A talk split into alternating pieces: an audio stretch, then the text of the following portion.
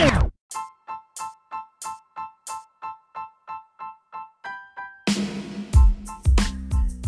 Hola, hola, seguimos con las novedades en mi contenido y ahora os traigo una nueva serie de entrevistas donde hablaremos sobre marketing, publicidad y comunicación.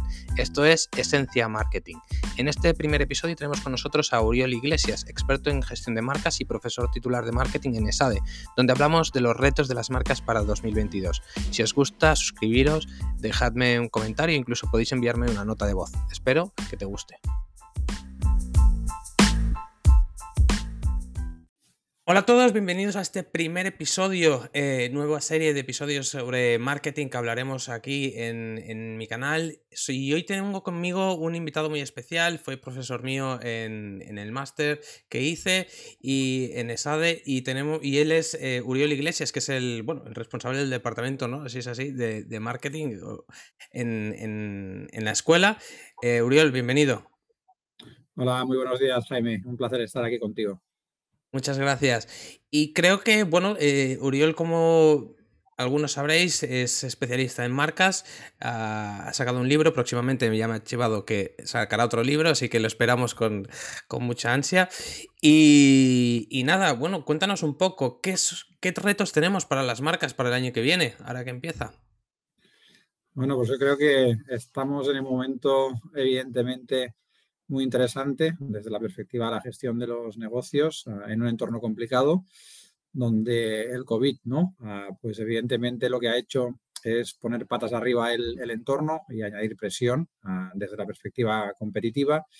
Y uno de los grandes retos que se derivan de este entorno de COVID, yo creo, es que las personas son cada vez más conscientes de que para solventar algunos de los principales retos a los que se enfrenta la humanidad, como por ejemplo el COVID, el cambio climático, las crecientes desigualdades sociales, pues las empresas tienen que ser uno de los agentes ¿no? que ayuden a solventar estos problemas, que deben solventarse de forma colaborativa entre muchas instituciones. Por lo tanto, un primer reto que veo para este año que viene, no solo para el año que viene, sino para los siguientes años, es una creciente presión ah, por parte de la sociedad hacia las marcas para que abracen sus responsabilidades más allá de la generación de beneficios. Y esto lo que va a hacer es que eh, tengan que adoptar aproximaciones a la gestión que traspasen a algunas de las aproximaciones clásicas, como por ejemplo la responsabilidad social corporativa, que yo creo que en estos momentos eh, no sirve para afrontar ese tipo de retos. Y no sirve porque, en primer lugar, normalmente es algo que es tangencial al negocio, que muchas organizaciones hacen para compensar la forma irresponsable en que generan su negocio ah, y eh, al contrario, lo que necesitamos son otro tipo de aproximaciones donde esta conciencia organizativa se integre ah, en el centro de la propuesta de valor de negocio, de la propuesta de valor de la marca y esto es lo que yo denomino las, las marcas con conciencia. Digamos que tendría que ser eh, una esencia de la marca, un valor principal. Sí, las marcas con conciencia son marcas que primero tienen un propósito transformador, ¿no? una voluntad de impacto positivo en el mundo, desde la perspectiva de impacto positivo en los stakeholders de la organización, los distintos grupos de interés, la sociedad, el planeta, los empleados Ah, promueven transformación positiva. Son marcas además que tienen una, visión balanceada de los distintos grupos de interés. Eh, no solo se preocupan por los clientes y los accionistas, sino que además también piensan, como te decía, pues en los empleados, ¿no? Eh, en los proveedores, en que puedan tener una vida digna y unos salarios dignos, ah, en la, sociedad, en el impacto que tiene en el planeta. Por otro lado, son marcas que tienen una visión combinada del corto y el largo plazo. Desafortunadamente, la mayoría de marcas durante demasiadas décadas han estado muy enfocados a los resultados a corto plazo y deberán ser marcas cada vez más que combinen el corto y el largo plazo. Cada vez vemos más marcas, ¿no? Que, mm, bueno, cada vez vemos más marcas personales, eh, influencers, gente que se dedica al entretenimiento de forma individual, eh, gente incluso de marketing que su propia marca es él. Eh, ¿Cómo, cómo, encaja en estas marcas, en, este concepto de, conciencia? ¿no? ¿Cómo, ¿Cómo, deben actuar?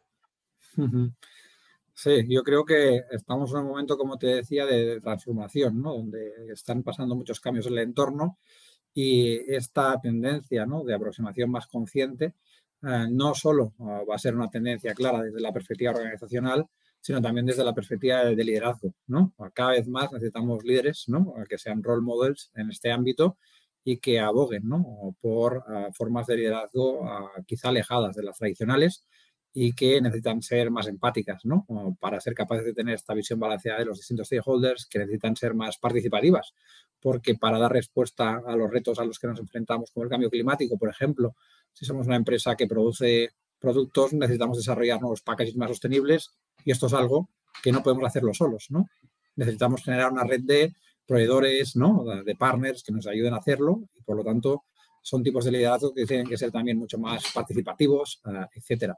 Estamos viendo, ¿no? Cómo están emergiendo marcas personales muy potentes en este ámbito, como podría ser Paul Polman, ¿no? Uh, el uh, antiguo CEO de Unilever, que está pues creando de forma muy fuerte su marca personal después de haber dejado la compañía y cómo está utilizando esta marca personal para, por ejemplo, ser muy activo, como tú decías, en, redes sociales, en medios sociales y tratar de promover ¿no? un movimiento ¿no? de transformación del liderazgo al que le ha seguido, por ejemplo, recientemente también Emmanuel Faber, ¿no? que era el antiguo CEO de Danone, que también ha salido a la compañía y está abogando ¿no? por un tipo de liderazgo pues muy parecido al que está en esos momentos promoviendo también a Paul Polman. Muy bien. Yo recuerdo eh, que, bueno, eh, la, responsabilidad social corporativa, esta, conciencia ya se, ya, se impulsaba desde, desde hace muchos años. Eh, pero, pero ahora recuerdo también que en esa época, claro, las redes sociales, Internet sí que era, empezaba, empezaba a crecer, ¿no? estamos hablando de 2008. Em, y, la comunicación, el, mensaje que, las marcas transmitían me acuerdo muy bien, ¿no? De esa palabra consistencia, ¿no? Tanto el mensaje como, como el comportamiento tenían que ser consistentes con la marca. Y, pero claro, ahora el mensaje con todas las redes sociales, con la cantidad de, de, con la facilidad que tienen las personas para comunicar, para, para, expresar su opinión, es difícil controlar ese mensaje, ¿no? ¿Cómo, ¿Cómo lo están afrontando las marcas o cómo deberían afrontar ese, ese hándicap? Hmm. Ah, este es un buen punto, ¿no? Yo creo que en la actualidad los directivos, ah, los ah, gestores no tienen el control de las marcas. Ah, desde una perspectiva legal, sí que la empresa es la propietaria del activo, pero desde una perspectiva práctica ¿no? es imposible ¿no? asumir este control. Yo siempre digo que en un entorno dominado por las redes sociales, los directivos y los gestores de marca tienen básicamente que hacer dos cosas. La primera es escuchar, escuchar seguramente mucho más que no tratar de hablar o comunicar. Y desafortunadamente en la mayoría de casos esto no es así. ¿Por qué escuchar? Porque en las redes sociales pues tenemos ah, mucha información valiosa acerca de las expectativas, prioridades, necesidades de nuestros distintos grupos de interés, no solo los clientes. Y por lo tanto, esto es una información muy valiosa que si sabemos escuchar, ¿no? la podemos aprovechar y capitalizar de forma positiva por parte de la empresa. Por otro lado, también tenemos que comunicar, pero esta comunicación tiene que ser mucho más inspiracional, ¿no? Tiene que ser capaz de generar conversaciones, ¿no? Que no vamos a controlar de una forma absolutamente unívoca, sino que lo que vamos a hacer es tratar de generar pues engagement, ¿no? Por parte de los distintos stakeholders para que se sumen a esta conversación, le den los matices, ¿no?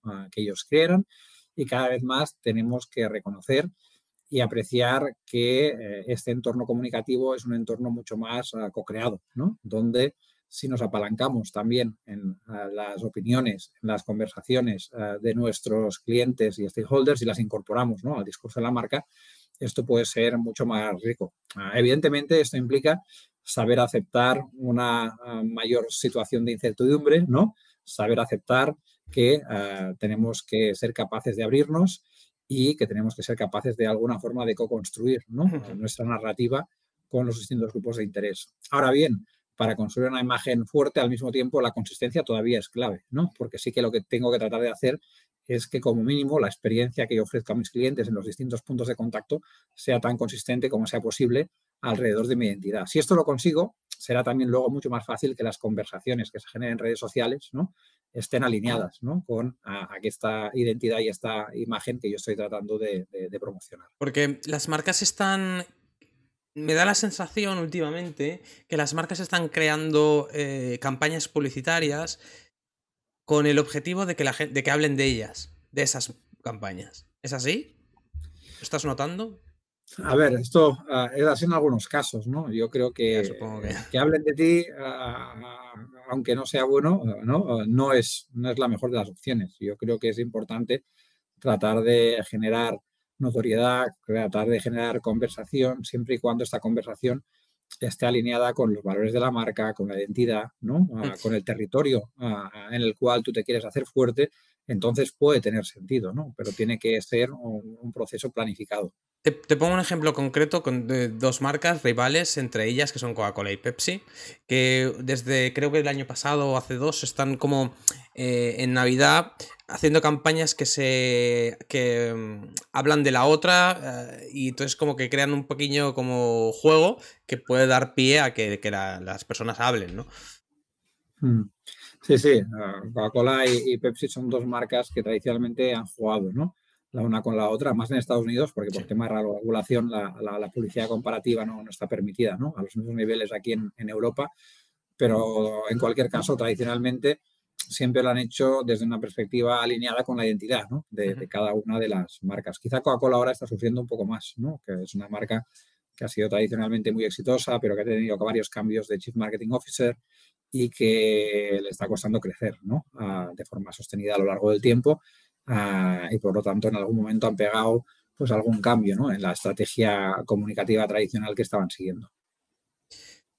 Y otros ejemplos que podemos ver y que, que, se espera, ¿no? Digamos que al final es como que se ha creado esta publicidad que ya se espera, como el anuncio de Campo Frío o, los de la lotería, ¿no? Que, que, se han puesto tan de, tan de moda y la gente ya está como esperando hablar de ellos. No sé si, si eso es un poquito la tendencia que se está haciendo o es una, una estrategia interesante, como mínimo.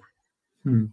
Sí, yo creo que en el caso de Campo Frío y la lotería son dos muy buenos ejemplos de de publicidad bien pensada, bien diseñada y, bien ejecutada, ¿no? Ah, que además es consistente a lo largo del tiempo y que pasa un poco con lo que ha sucedido, por ejemplo, con Estrella Damm, ¿no?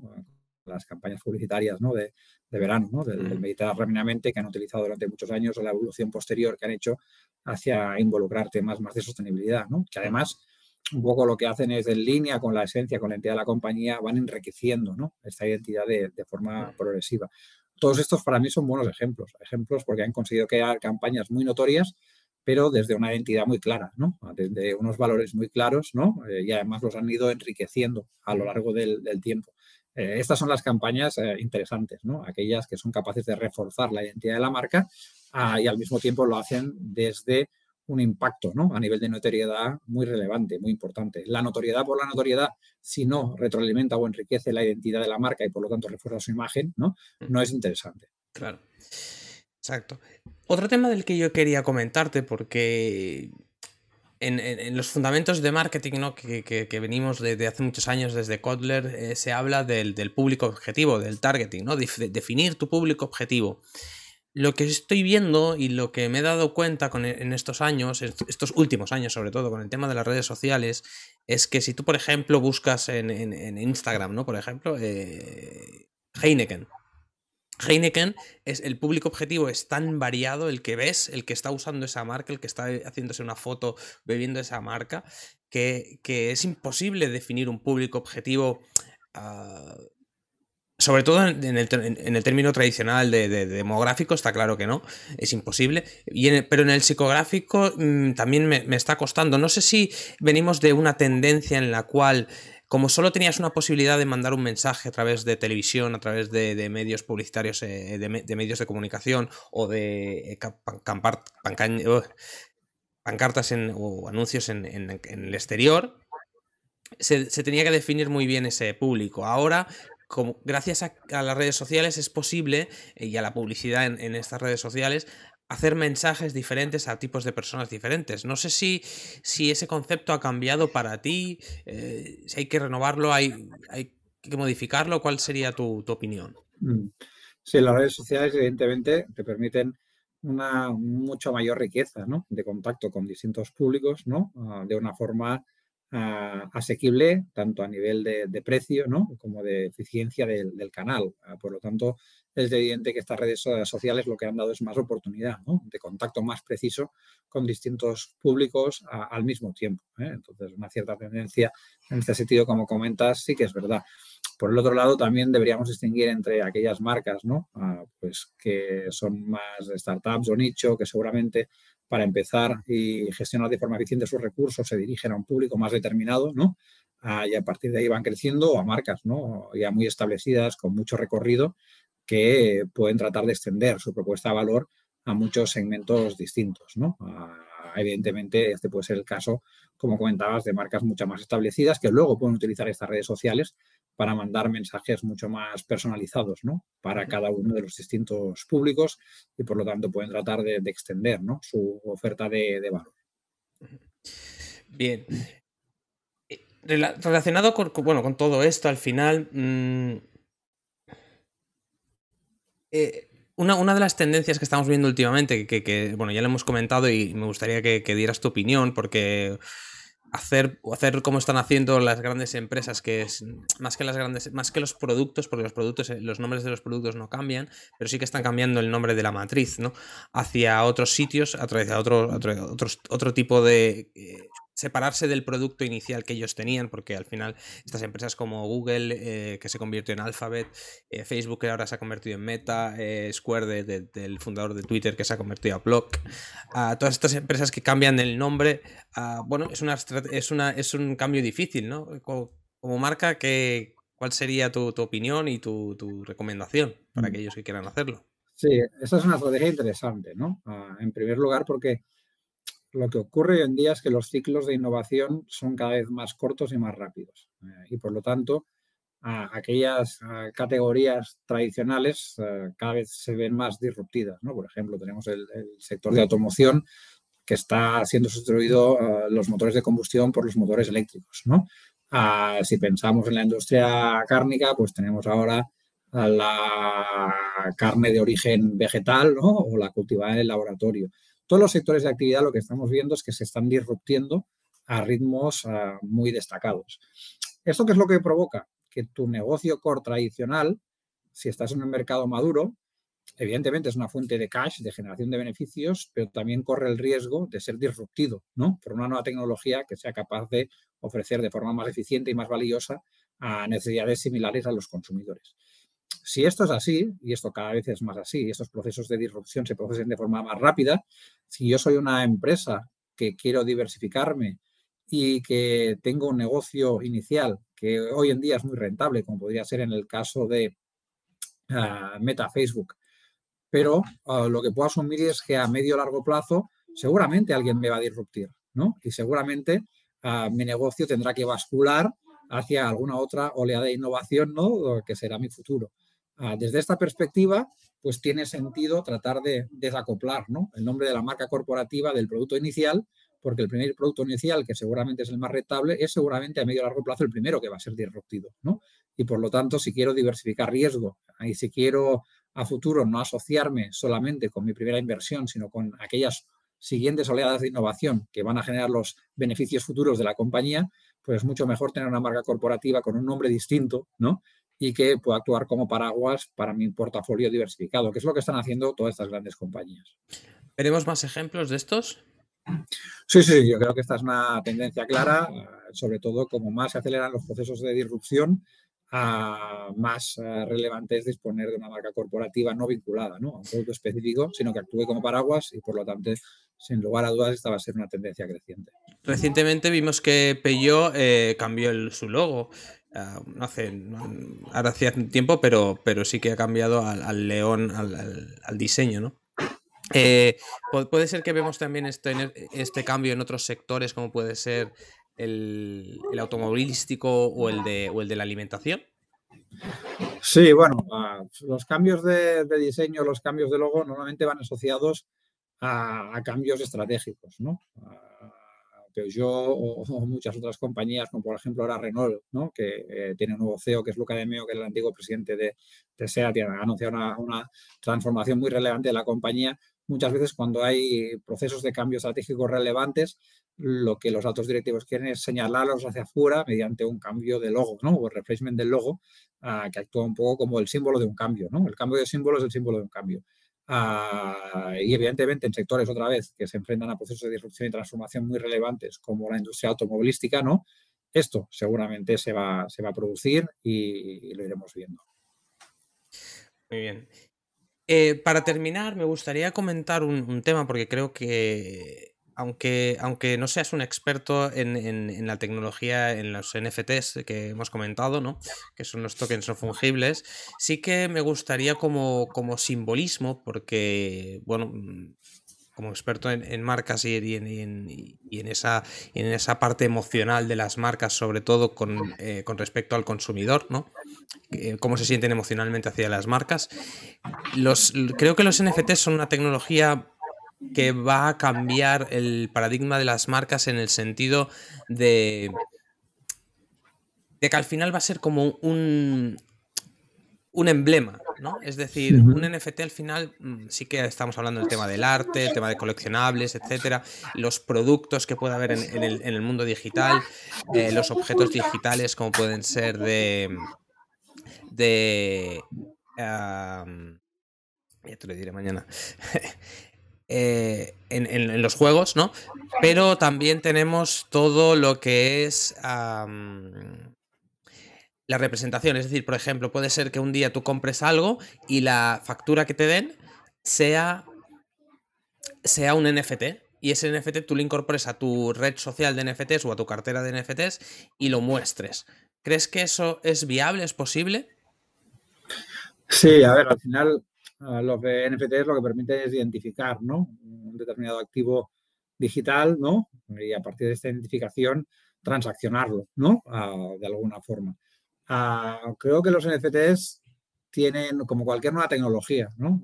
Al principio, seguramente las expectativas se sobrevaloran, ¿no? luego pasan por un momento ¿no? de infravaloración y luego se ajustan ¿no? a, la realidad de las posibilidades que, pueden tener. Sobre todo, creo que los NFTs pueden ser muy relevantes, por ejemplo, en el metaverso, ¿no? donde eh, evidentemente si esto crece, eh, está en auge y seguramente lo va a estar porque eh, Facebook ¿no? Está invirtiendo de forma significativa en este entorno virtual, ¿no? donde seguramente podremos comprar y vender cosas ¿no? y, podremos llevar a cabo transacciones, pues los NFTs pueden jugar un, papel destacado. ¿no? Sobre todo le veo una, un desarrollo muy importante en este, en este ámbito. Luego, posibles aplicaciones en, otros, en otros ámbitos pueden ser interesantes, pero no las tengo tan claras, ¿no? Ah, creo que habrá que ir viendo, ¿no? Cuáles van a ser las posibilidades reales que nos puede ofrecer la, tecnología y cuál es la, adopción de la misma. Bueno, yo lo tengo bastante claro porque al final mm, eh, las personas ¿no? nos, comportamos para eh, para mostrar una identidad, ¿no? Para, para, demostrar cómo somos. Y cómo somos hace que compremos eh, una cosa u otra. Entonces, al final, bueno, tú, sabes perfectamente que un logo de una marca, pues eh, le da un. le da un estatus, un caché o una forma de ser a esa persona. Claro, aquí los NFTs al final no son más que, que un logo.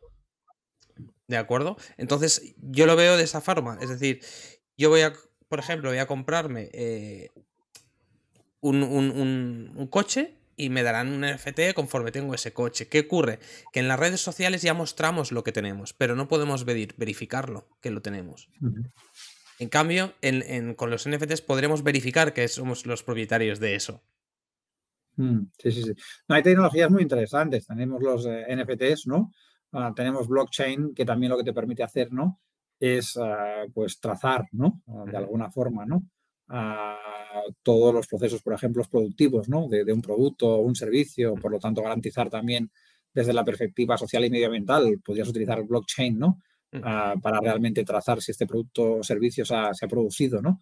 Ah, de acuerdo a, los criterios ¿no? medioambientales, sociales ¿no? que, la, que la empresa está proclamando. Entonces, todas estas tecnologías yo creo que, tienen gran potencial. ¿no? Ah, aquí eh, la pregunta clave es qué nivel de adopción van a tenerle después y van a convertirse en estándares, ¿no? Mm. Ah, etcétera. Ah, ya te digo, yo creo que ahora estamos en un momento de, de, sobrevaloración de las expectativas, porque mm. todavía no son conocidos. Luego seguramente esto se va a resfriar un poco y finalmente yo creo que encontraremos el punto ¿no? Ah, de equilibrio. Mm. Y como te decía, en algunos ámbitos yo creo que seguramente tienen un gran potencial, ¿no? En otros, en estos momentos, no me atrevo a aventurar, ¿no? El grado de, desarrollo ah, que, van a, que van a tener. Pero es obvio ¿no? que tienen ah, aplicaciones muy positivas, ¿no? Mm. especialmente en algunos entornos.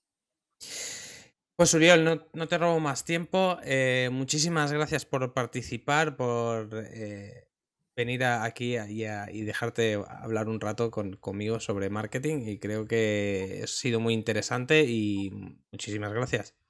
No, muchas gracias a ti, un placer siempre, Jaime. Pues oye, eh, pues nada. muchas gracias a todos y nos vemos en el próximo.